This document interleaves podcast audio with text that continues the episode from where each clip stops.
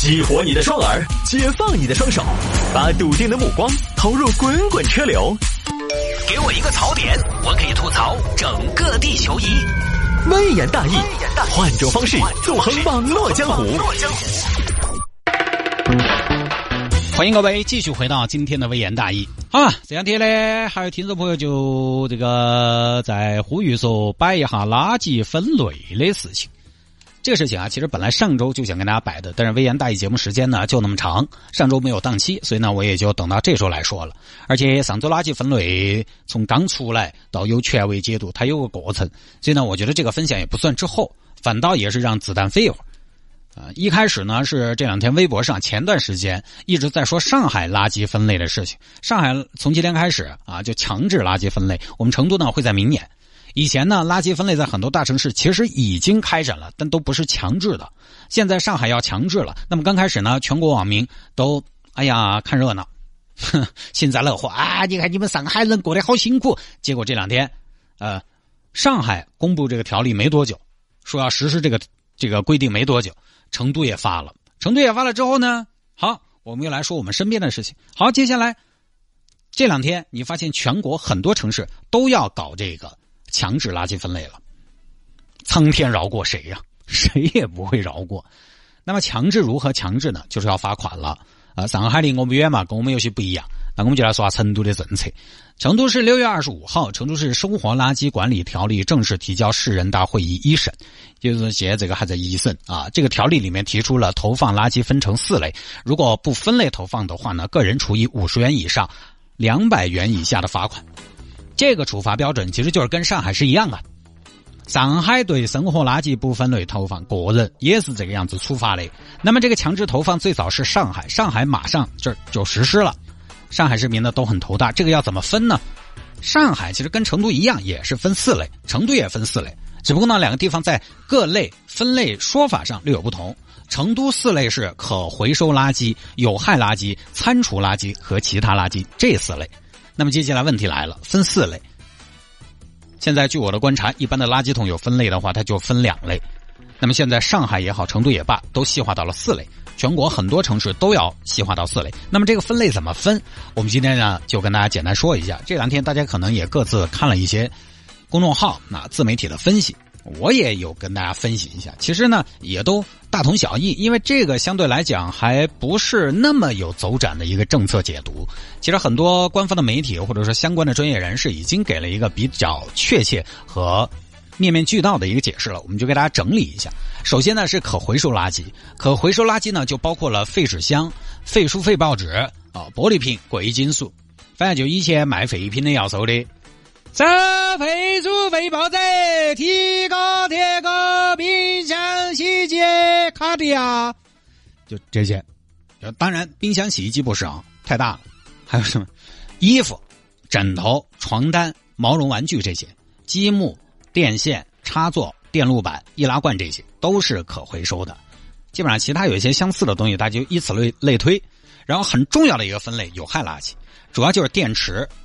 各类电池、纽扣电池、充电电池、蓄电池、灯泡、节能灯、卤素灯、荧光灯、药品，还有指甲油、洗甲水、油漆、染发剂、化学东西、水银温度计、血压计、消毒剂、呃，耗儿油、敌敌畏、杀虫剂、相片、滴片这些东西。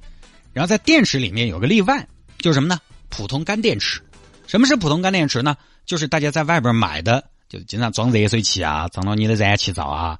那个灶里头的那个啥子五号电池啊、一号电池啊、二号电池、七号电池啊这些东西，这些呢，因为它是低汞或者无汞，所以呢，也可以不作为有害有害垃圾，可以当其他垃圾，也就是上海分类里面的干垃圾。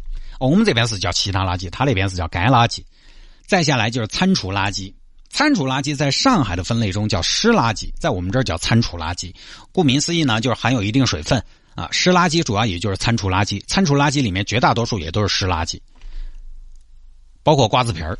瓜子皮儿是是，有些朋友说是干的呀，它扒了你的口水的呀。很多时候，这个餐厨垃圾大家晓得，到了夏天那个东西确实有一句说一句很容易臭，而且那个一臭味道相当具体，相当持久。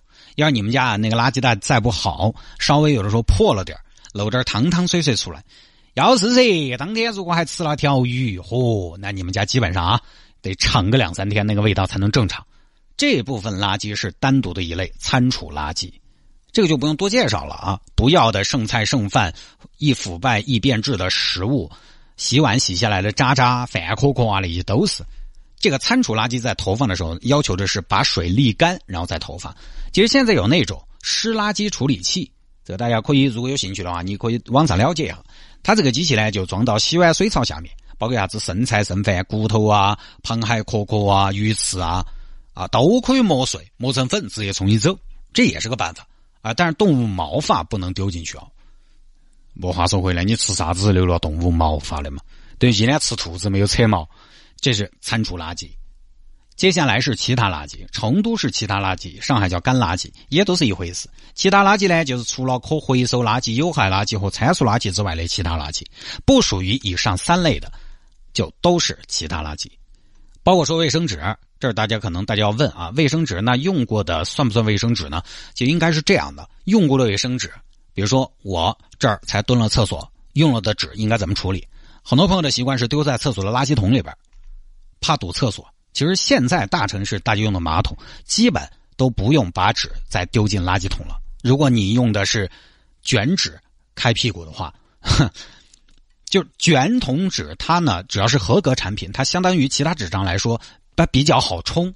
而且现在的马桶设计跟十几年前、几十年前相比又不一样了，用完了的纸是可以直接丢到马桶里面冲走的。不信大家可以回去试一下，有些公共场合它摆的那个搂搂啊，那些什么的东西，其实都不是你装那个擦屁股的纸的，所以有些朋友应该是误会了。所以网上说被污染的卫生纸属于其他垃圾啊，但我觉得最好还是把它冲走。可能擦鼻涕啊、擦嘴巴那种卫生纸呢，你可以把它当垃圾处理。然后就是塑料袋、烟锅巴、大骨头、贝壳这些东西。贝壳这儿注意啊，大家平常喜欢吃点海鲜，自己屋头做。整点啥子橙子黄、花甲，这颗颗不能当餐厨垃圾，要作为其他垃圾。还有朋友有疑问：猫猫狗狗的便便算什么？你这有什么好问的？这跟人便一样，这难道还属于餐厨垃圾吗？还不是属于垃圾，这直接属于粪便。是吧？正确处理方式应该是把它冲走，大概就是这样的。很多朋友听了可能也觉得一头雾水。那我们的节目时间也有限，也不可能面面俱到。如果没有提到这些东西的话呢，大家。就是可以，现在可以在支付宝客户端里面，支付宝客户端里面搜索一个东西，叫“垃圾分类指南”。垃圾分类指南，呃，指南它是上海也有公司开发的，里面你输入垃圾名称就可以查到了。其实我觉得也不难啊，这个东西嘛，大家举一反三嘛。可能有位听众朋友呢，他之前也在网上做了一些功课，就觉得头大啊，这个听起来有点打脑壳。虽然可能现在各种各样的说法已经把这个事情说得很清楚了，还是觉得麻烦。其实呢，这个我觉得，首先啊，第一，我觉得只要你有心，要分清楚，并不难。现在最难的是什么呢？最难的是习惯，就是现在我们的阶段还处于一个培养大家的习惯和意识的阶段。其实我个人觉得，上头也没想，哎，马上就对精确提出那么高的要求。你倒差不差，按照上面我说的来归类，其实就很不错了。所以以后呢，这个垃圾强制分类开始执行之后，大家就需要首先在习惯上有所改变，因为这个强制分类在家里你自己丢垃圾的时候就要进行了，对吧？现在大家的家里肯定家里边也有好几个垃圾桶，厨房必须有一个，客厅要有一个，可能有些卧室还有一个。以前丢垃圾呢，反正大家在屋头丢嘛，哪儿顺手就丢哪儿嘛。除了是餐厨垃圾，我们是专门。比较讲究的要丢到厨房的垃圾桶头的，其他的是不是哪儿近就丢到哪儿？但是现在你在家，比如你啃了一根甘蔗，你就不能随手丢，可能就要丢到餐厨垃圾的垃圾桶里面。上海那边今天开始执行垃圾分类，前段时间上海市民抢购分类垃圾桶，那是要从家里做起的，垃圾分类要从家里开始。当然，这个强制分类呢，看起来是要强制了，我也必须要说，这有可能是很多媒体没提到的地方。就是看起来是要强制要罚款，但是呢，我觉得大家也不用担心，你很快就会挨这些谎事吗？呃，其实应该不会，时间还多，因为这个是个系统性的工程，要让全国那么多人在一夜之间都习惯并且接受垃圾分类，这是不可能的。就像刚才有位听众朋友说，他说：“你看人家日本人家从小就这么教。”对嘛？我们现在都人到中年了，改起来确实没有那么容易。那也是因为大家改起来都没那么容易，所以呢，可能给的时间比较长。我觉得差不多一代人成长的时间差不多吧。习惯改起来这个东西哪儿有那么容易呢？但是不能因为它改起来比较慢，所以就不改。就像我之前去看有一个啊，我给大家分享一下，我去年看的一个全屋智能家居，现在特别流行那种智能家居，就是早上你一起来，窗帘那个什么的全给你打开了，音乐给你放起啊，今天的新闻都从那个智能音箱里边给你播出来，然后客厅的灯啊什么的都给你打开了，我还挺有兴趣的。它可以设置，设置早上闹闹钟响，开窗帘放音乐，然后又怎么样怎么样。但是我体验一番下来之后，我发现它有个问题，就是你要用好这个东西啊，而今眼目之下。你要很好的运用这套 AI 系统，你必须是一个什么呢？你是一个有一定秩序感的人。起床先做什么，再做什么，先下达什么口令，再下达什么口令，就这个好是好，但是没养成习惯就是混乱的，它的功能就不能最大化。关键就是习惯的培养。你说有的时候你早上起床啊，你自己去拉那个窗帘把它拉开，和它系统自己来拉窗帘，你说这个时间上效率上能有多大差别？对吧？所以就在看，就在于你什么呢？要不要为了这些方便和这些品质而去改变自己的习惯？其实丢垃圾是一样的。以前嘛就觉得垃圾本来就是拿来丢的，丢一遍，我还丢的多认真吗？还有多讲究吗？随便丢就是了噻。后来呢又不能随便丢，那好嘛，我丢垃圾桶。好，现在垃圾桶还不行，还分，习惯在变。现在说是要罚款，但其实这个强制从执行层面来说，我觉得暂时也也是一种倡导，因为你不好操作。一般的家庭生活垃圾，我今天丢一坨丢错了，我明天丢一坨丢错了，我这厨余垃圾里头可能有点干垃圾，哦，我餐厨垃圾里头可能有一坨电池，你就过来罚我两百块钱。我们不是说不该罚或者怎么样，各位你想哪有那么多人来执法？我普通老百姓的垃圾一天一包又不醒目，那个东西又不显著，你咋罚我？所以它这个里面有个什么呢？有个责任人制度，就是产生垃圾量比较大的企业机构，这也不说了。比如说餐饮的垃圾啊，那个管子的垃圾，这些都是由主管部门直接监督的，因为你是产垃圾的大户啊，有专门的人去对接的。但是小区住户和监管执法部门其实不太能直接形成管辖，所以有责任人。比如说小区里头就是物管是责任人，小区没得物管，业委会责任人，物管和业委会都没得，那就居委会、村委会是责任人。监管部门有事找责任人，然后责任人再来找投放的人。责任人没有履行管理义务的，责令整改；不整改的，处五百以上五千以下的罚款。所以罚款是写到那儿，但监督起来有一定难度。所以呢，真正要痛到大家肉上，现阶段我觉得可能还不会太严。他因为他取证，他不像交通违法，现那个东西都画好了的，一眼看得出来。丢垃圾，很多朋友都是用黑色的垃圾袋，那个是看也看不到，顺手一丢，你咋办？你要罚这两百，就要找到主人，调监控是不是又麻烦了点当然，虽然这个强制的力度未见得很大，但是呢，的确，我觉得大家可以慢慢的有点这方面的意识。这垃圾分类提了好多年的事情，但是大家一直你看也没有这样的习惯。要不是他这么强制来搞的话，大家可能也不会重视。垃圾分类呢，一是环保，二是高效。因为从终端处理来说，它不同垃圾处理方式不一样，有害垃圾和可回收垃圾肯定对吧？